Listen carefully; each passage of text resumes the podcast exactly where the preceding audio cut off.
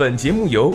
虎嗅网和喜马拉雅联合制作播出。虎嗅网：一个不善于嗅闻气味的商人，不是一头好老虎。我是主播一木。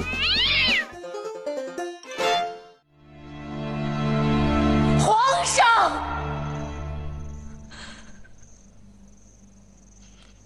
驾！最近呢，有一部特别火热的电视剧，叫做《芈月传》，同样呢，也是由《甄嬛传》的主演孙俪娘娘领衔主演。然而，这个《芈月传》的故事啊，孙俪娘娘没出场，收视就告捷了，而且呀，剧集还没播出，哎，这个成本就收回了，这是怎么一回事呢？甄嬛相当于一个部门经理，折腾些后宫的事就行了，但芈月像是一个公司的 CEO。他兼并小筑秦国，一统天下。这是孙俪在发布会上这样形容他的新作《芈月传》。虽然《芈月传》的口碑不出所料的往差劲的方向狂奔而去，但我们可以聊聊他资本上的成功。首先，为观众普及了生僻字的《芈月传》终于登陆了乐视网，并在孙俪未出场的情况下呢，在乐视网创下了二点六亿播放量，东方卫视收视破六。有人为《芈月传》算了笔账，其实这部剧在播出之前就早已收回成本，而且还盈利不少。业内人士估算，《芈月传》的单集成本大概在二百到二百五十万左右，单集的版权销售大概在四百五十到五百万左右。而以《芈月传》实际播出的八十一集计算，其两亿投资成本未播便已收回。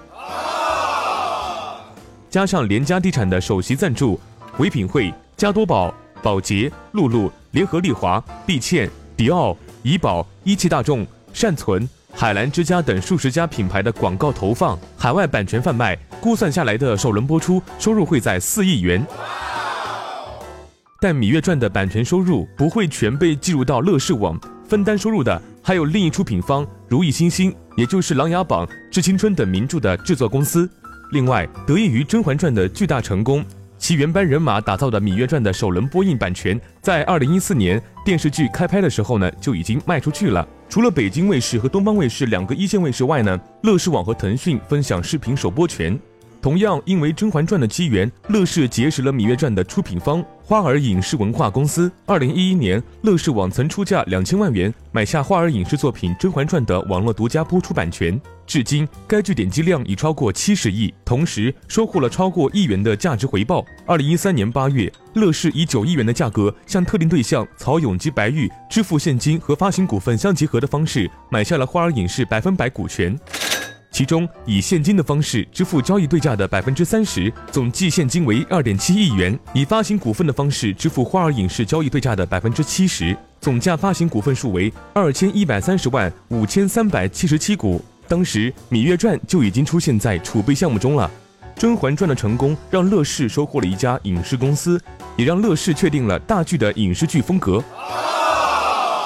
今年年中，乐视将四十四亿元都投入到乐视网的内容布局上，并坚持要在两年内花完。第一年花二十五亿，其中六亿买电影，十二亿买电视剧，四亿买综艺，一亿其他，二亿自制节目。第二年花十九亿，其中五亿买电影，八点五亿买电视剧，三点五亿买综艺，一亿其他，一亿自制节目。从规划来看，仅电视剧一项就有二十点五亿预算，占比百分之四十七。可以看出，电视剧将是未来乐视网最大的一个发力点。但其实，乐视的大剧模式在一剧四星变为一剧两星之后，算是逆势行为。因为一剧两星之后，卫视都会选择压缩购剧成本，减少购剧数量，将精力转投综艺节目。根据行业抽样分析估算，二零一四年电视剧总投资约一百八十九点六亿元，其中。制作完成并且取得发行许可的剧目投资及推广费用呢，约为一百四十五点九亿元。同时，二零一四年电视剧行业的版权收益约为一百七十四点八亿元，其中传统播出平台交易额约为一百三十四点八亿元，新媒体平台交易额约为三十八亿元，海外交易额两亿元。二零一四年电视剧行业的收益与整体投资额相比呈亏损格局，亏损额度达到十四点八亿元。所以，以制作方角度出发，前方只有两条路：要么做大片，要么做低成本片。大片满足一线卫视和视频网站，低成本片满足二三线卫视和地面频道，而乐视不差钱，还拥有自己的视频网站渠道，嗯哼自然会选择前者做大剧。事实上，《芈月传》的版权价格与四星时期的价格也不相上下。不仅如此，乐视在香港电视市场也是非常大手笔。今年六月，乐视宣布，未来三年在香港市场投资六十亿港元，打造亚洲最大的互联网影视娱乐平台，并在香港制作剧集，计划在两年内拍摄五部剧集。